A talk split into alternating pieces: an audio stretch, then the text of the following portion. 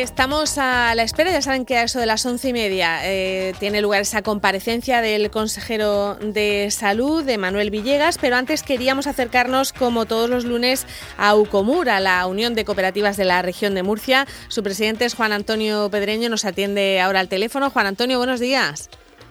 Hola, qué buenos días. Bueno, cuéntenos. Espero que estéis bien, ¿verdad? Sí, seguimos, exactamente, seguimos, seguimos bien de salud afortunadamente. ¿Y, cómo marcha el trabajo de las, de las cooperativas? Porque usted no para, cuando no está atendiendo cooperativistas está intentando eh, pues hablar con políticos y solucionar un poco esos problemas económicos que ya se sabe que van a tener, ¿no? Todas las empresas.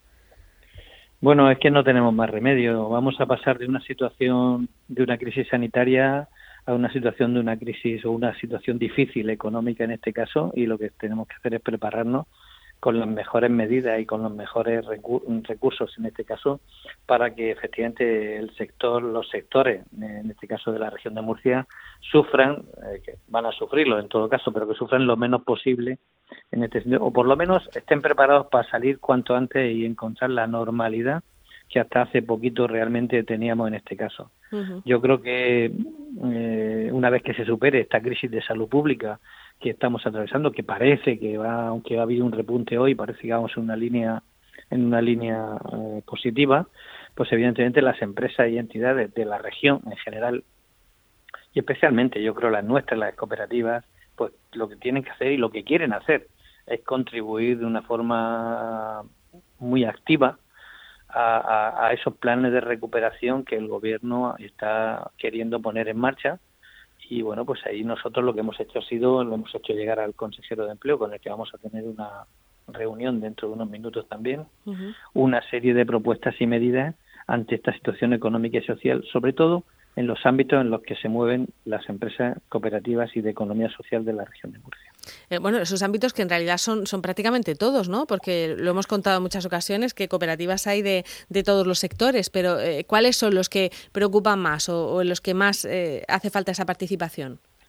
Bueno, es que como, como bien dices, es que prácticamente son todos. Piensa que el sector servicios y todo lo que supone el sector servicios, ahí entran todas las actividades del ámbito servicio, desde todas las actividades de comercio, de hostelería, de educación, de bueno peluquerías, eh, trabajadores que están por su cuenta, en este caso como fontaneros, eh, asesorías, etcétera.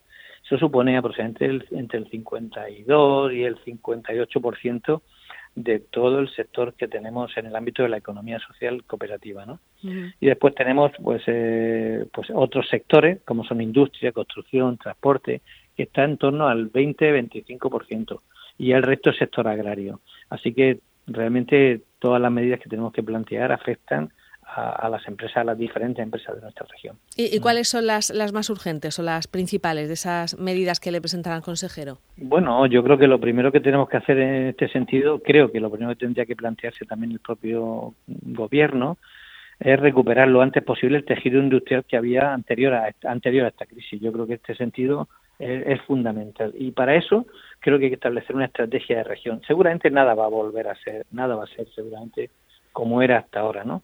Por tanto, yo creo que hay que definir una estrategia de región, hay que definir, tener una visión de la Murcia que queremos que sea nuestra región, hacia dónde caminamos, qué debemos de hacer, cómo vamos a potenciar el capital humano, cómo vamos a reconvertir y formar a estos trabajadores que posiblemente queden sin trabajo para atender a los nuevos empleos que se pueden plantear, Creo que esto es fundamental y para esto creo que hace falta un pacto, un pacto mm, por el futuro de todos, de todos. Y aquí digo todos porque no quiero que no quiero dejarme a nadie ni quiero decir que solo estén en el pacto como suele estar ocurriendo eh, los agentes clásicos, es decir, eh, en este caso los agentes sociales, UGT, comisiones y, y CROEN. Creo que tenemos que estar más organizaciones en este pacto. No se puede dejar, si queremos superar esta situación, no se puede dejar a grandes eh, sectores importantes en la región que lo están demostrando y lo vienen demostrando, como sería eh, el tercer sector de acción social o, la propia economía social en general, pues no, no pueden quedarse al margen de trabajar en este sentido.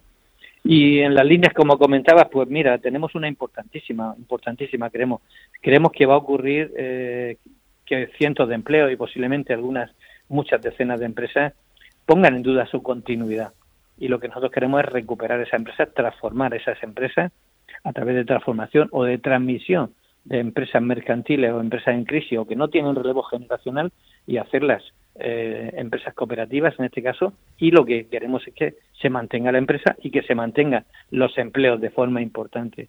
Yo creo que en este sentido encontramos algunas medidas importantes que tiene que poner en marcha el gobierno regional y lo que hay que hacer es liberar algunos problemas como son reformas de la ley concursal o algunas otras cuestiones derivadas de la orden en este sentido.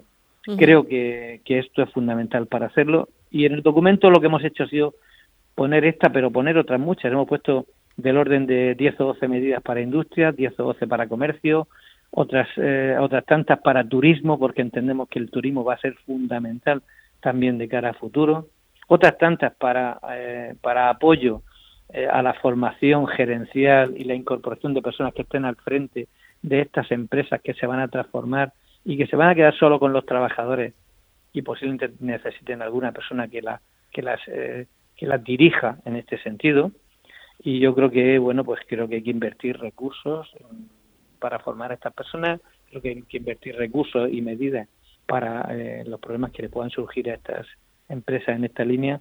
Y básicamente lo que hemos hecho, temas de financiación, temas de innovación, bueno, son, son ámbitos sin contar eh, sectores como venta ambulante o como escuelas infantiles 03 que están ahora con otra problemática diferente. Claro, es interesante lo que dice de la ley de, concursales, o no me acuerdo exactamente la denominación oficial de esa ley, porque es verdad que es lo que temen eh, los empresarios ahora mismo, ¿no? Dice, bueno, ahora he podido hacer un ERTE, luego a lo mejor no voy a poder mantener a esos eh, trabajadores o, darles las indemnizaciones eh, si los quiero despedir y esto va a entrar en, concurso de, acreedores, ¿no? Es, un poco el temor que tienen, que tienen todos y hay que agilizar un poquito eso, ¿no? Y, facilitar que de verdad sirva para resucitar empresas.